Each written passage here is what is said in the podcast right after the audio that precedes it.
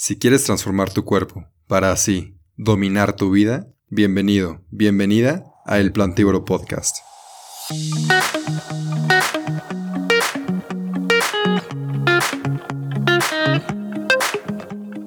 Hola, hola mis queridos plantívoros, estamos en otro episodio donde entrevisto a gente muy fregona, muy chingona y eh, bueno, chingona en México es muy, muy buena en su área, en su tema. Y hoy repetimos invitado, es Carlos Romo, él estuvo en el cuarto episodio de este podcast creo, y nos viene a contar un tema un poco complicado, pero lo bueno es que él es médico, entonces nos puede explicar de una manera mucho más tangible, mucho más comprensible los, los términos que van a explicar lo que nos quiere tratar de decir. Entonces, Carlos Romo, yo no sé nada de este tema, por favor, preséntate para los que no sepan quién eres y también dime de qué vamos a hablar, porque estoy perdido. Hola Rubén, muchas gracias por invitarme otra vez. Pues ahorita vamos a ver un poco acerca del tema de resistencia a antibióticos y cómo la industria ganadera tiene o juega un papel muy importante eh, en este tema. Y pues, adelante. Ok, ok. A ver, antes de empezar, dinos un poquito de ti. Claro. ¿Quién eres? Me llamo Carlos Romo, este, estudio medicina. Acabé ya con mis materias, solamente me falta cursar el internado y el servicio social. Y pues nada. Eres vegano, ¿no? Ah, sí, soy vegano. ok, ok.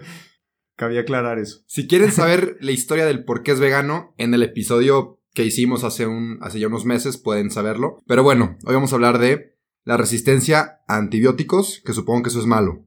Así es. ¿Por qué es malo? Explícame. Muy bien, mira, todo esto empieza hace unos cuantos años. Si regresamos unos 100 años atrás, ni siquiera había antibióticos. Entonces, realmente no tenemos mucho con, con estas herramientas.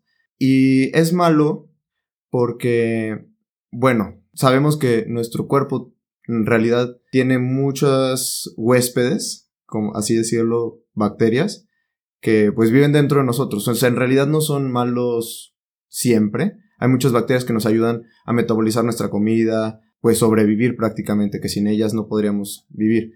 Entonces, esto se remonta a 1922, me parece, donde pues se descubre por primera vez el primer antibiótico, que fue la penicilina. Este fue nuestro descubridor Alexander Fleming en 1928, perdón. Y hasta 1941 se comercializa. Entonces, si, si nos fijamos, en realidad no tienen mucho tiempo estas, estas cosas. Los antibióticos. Los antibióticos. Y algo muy impresionante es que nos acostumbramos a vivir con ellos. O sea, cuando tú y yo nacimos, mm, ya estaban estas herramientas, estos, estos medicamentos que prácticamente nos ayudan día a día en el hospital, en cirugías, en pacientes complicados como trasplantados, eh, pacientes con cáncer. Entonces, la resistencia a antibióticos significa que una bacteria se volvió, como su nombre lo dice, resistente a antibióticos. O sea, no, no va a matar esa bacteria algún antibiótico. O sea, si te enfermas, si eres resistente a los antibióticos, ya no te sirve la medicina que te va a hacerte aliviarte, ¿no? Exactamente. Que va a hacer que te alivies. Exactamente. Entonces, esto es un problema no muy hablado, la verdad. Si abres el periódico, jamás vas a escuchar o en las noticias este, decir, oigan, necesitamos preocuparnos por los antibióticos. Pero esto es, esto es de verdad una guerra que tiene súper poquito tiempo contra las bacterias y que estamos perdiendo. Es un tema, si hoy mm, mata hasta 700 mil personas al año por resistencia a antibióticos, se calcula que en 2050 va a ser como la principal causa de muerte si es que no controlamos esto. Ent- ok. Entonces, ¿cómo le hago yo? Bueno, yo supongo que para evitar esa resistencia antibiótica, no me debo de estar tomando antibióticos cada vez que me enferme, ¿no? Supongo. Claro, sí, y es un tema tanto de parte de los pacientes como de parte de los médicos, es, es un problema compartido, porque tú como paciente, pues como dices, no es correcto automedicarte, oye, como que me salió moco, como que ando con, estornudando. Ah, me tomo mi antibiótico que sé que siempre me tomo, que siempre está ahí, y eso propicia que haya resistencia. Y como médicos, pues también, pero ya es tema más como médico de no prescribirlos cuando no es adecuado, aunque muchos pacientes lo pidan, se sabe que no se debe prescribir tanto, solamente cuando es indicado. Porque muchas veces llegan de, oye, ¿y dónde está mi antibiótico? Y tú, no, a ver, espérame, tienes una infección viral, un virus por lo general no es este, susceptible a un antibiótico. Pero pues ya está fácil, la solución, nada más no tomes tantos antibióticos y, y ya. O sea, ¿por qué va a haber tantas muertes en el año 2050, dijiste? Sí. Pues, ¿Por qué? Porque, mira, si lo traza- trazamos en una línea del tiempo, te digo, esto tiene menos de 100 años, y estamos muy, muy, muy al fondo. O sea, estamos, muy- es, es muy reciente este problema. Las bacterias llevan aquí viviendo millones y millones de años, muchísimo antes que la humanidad. Entonces, nosotros llegamos a colonizar muchísimo después que ellas. Y los mecanismos de resistencia, pues, hablando yo un poquito más orientado en este podcast, mm, también tienen que ver con la, el, el uso indiscriminado, o sea, sin control, de los mismos, de los antibióticos, sobre todo en la industria ganadera. Ok. Que, por ejemplo, en un consultorio médico vas y, oye, tengo estos síntomas, ya te revisan, te exploran, a veces hasta te hacen un cultivo donde aíslan la bacteria para ver si en realidad tienes eso y después ver si eres susceptible a algún antibiótico y ya después te dan el antibiótico. O sea, es, un proceso muy eh, minucioso antes de darte un antibiótico. ¿Qué pasa en la industria ganadera? Lo que pasa es que, pues, desafortunadamente se vio que el uso de antibióticos también hace que crezcan muchísimo más grandes los, los pollos, los, las vacas, la, Los cualquier- cerdos. los cerdos, exacto. ¿Y qué pasa? Lo dan como para prevención, tratamiento y para crecimiento de los animales. O sea, es como multiusos. Y en, en México está regulado en cierta manera que cuando hacen como un muestreo de los alimentos, así de seleccionan carnes y van a sacar, ah, mira, este tiene tanto de antibióticos, está mal, se regresa, se supone, se supone que lo tienen regulado, pero todo eso antes, o sea, antes de, de ese proceso, pues pudieron dar antibióticos indiscriminadamente. Entonces, ¿qué pasa aquí? Tú dices, oye, pero a ver, espérate. ¿Las mismas bacterias que infectan a los animales nos pueden infectar a nosotros? La respuesta es algunas. Solamente algunas pueden contagiarnos a nosotros. Pero ¿qué pasa?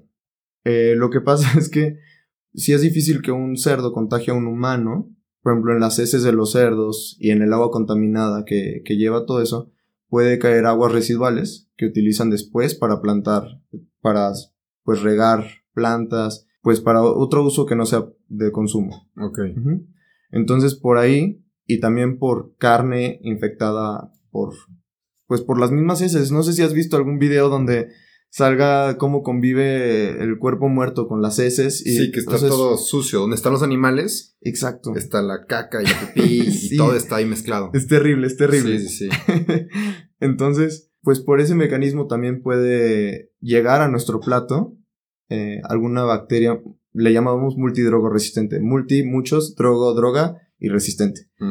Eh, este es un problema muy grande de salud pública porque es muy desesperante, muy, muy desesperante ver a un paciente internado y que cuando tú pides una prueba de susceptibilidad a antibióticos, todo te salga R, R de resistente, resistente y ninguna S. Entonces se vuelve un reto y prácticamente hasta el agua bendita funciona mejor. Y es O súper, sea, súper o inquietante. sea, ninguna medicina le sirve a ese paciente porque es resistente a todas las medicinas. Sí. Por el hecho de que consumió algo que lo hizo resistente a los antibióticos, ¿no? Es una manera. O sea, la otra manera es la que conocemos, uso indiscriminado. Por ejemplo, Mm. hay, hay veces que los pacientes se tomaron antibióticos por su cuenta y luego se infectan y ya es resistente esa cepa a esos antibióticos. Porque lo que pasa es que llega el antibiótico, mata a todos los a las bacterias que están susceptibles, o sea que pueden recibir bien el antibiótico. Y si queda una que por alguna mutación, algún gen se vuelve resistente, esa coloniza y esa hace pues hasta una sepsis que es como una infección descontrolada en el cuerpo, que causa mucha inflamación. Ok, entonces voy a recapitular a ver si entendí. Hay dos maneras, dos maneras de que tú puedas ser resistente a los antibióticos.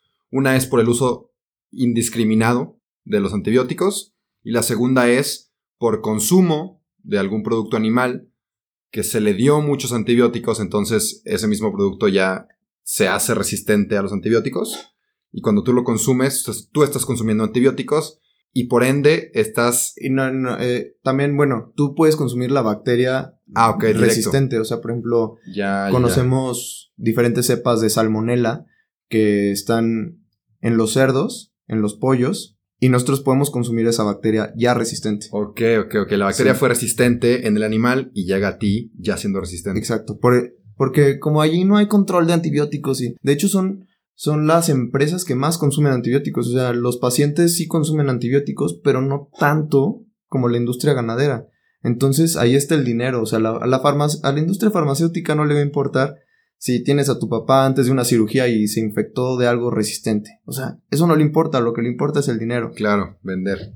Y, claro, y sabes qué, qué da algo más de coraje porque mucha gente ahorita yo creo que está preguntando, oye, pero si sí deja dinero, ¿por qué no hacen, o sea, por qué no meten más dinero en, en investigar de antibióticos? ¿Por qué no hay más inversión en eso? Y es súper complicado, ahí te va por qué. Resulta que, como sabemos que se genera resistencia muy rápido, o sea, sale al mercado un nuevo antibiótico, súper caro.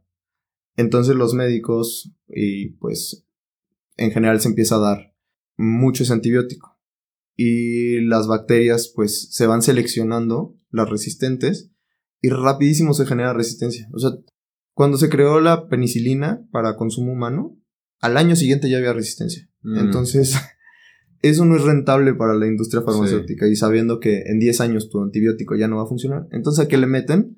Le meten más a controles de diabetes, control de colesterol, que esos son medicamentos que vas a utilizar toda la vida y el, mismo medicamento lo vas a seguir utilizando y utilizando.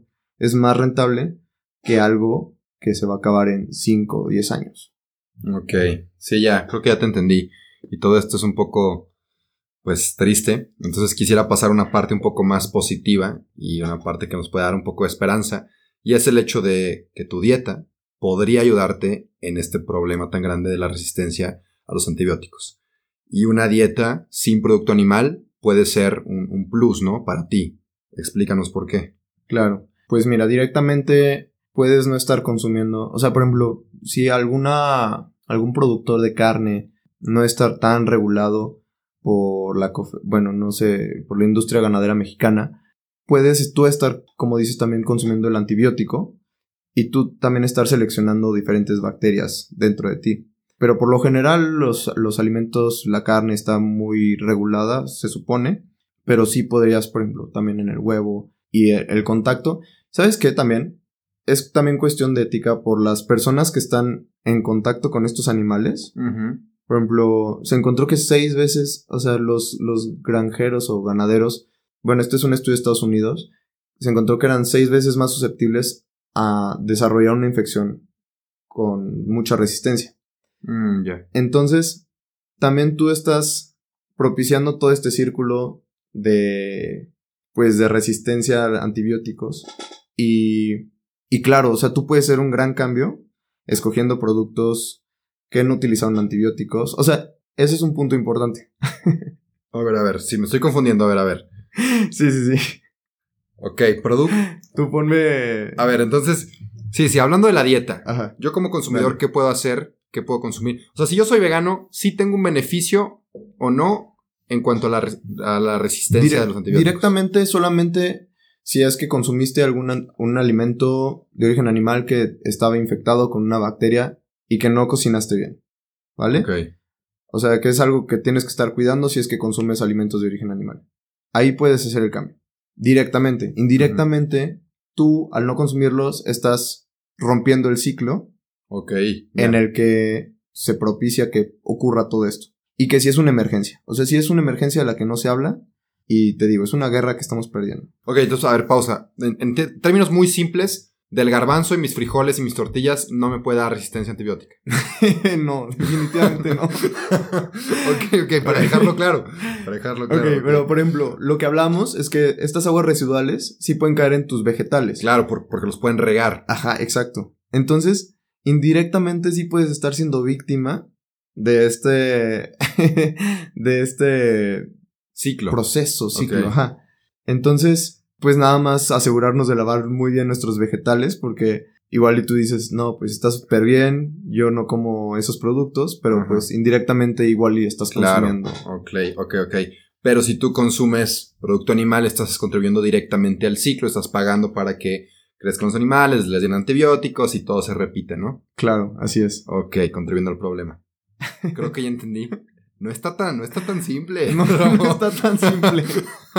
De repente sí. me perdía, pero, pero quedó. Perdón, es que son muchas ideas y es un tema muy, muy complejo.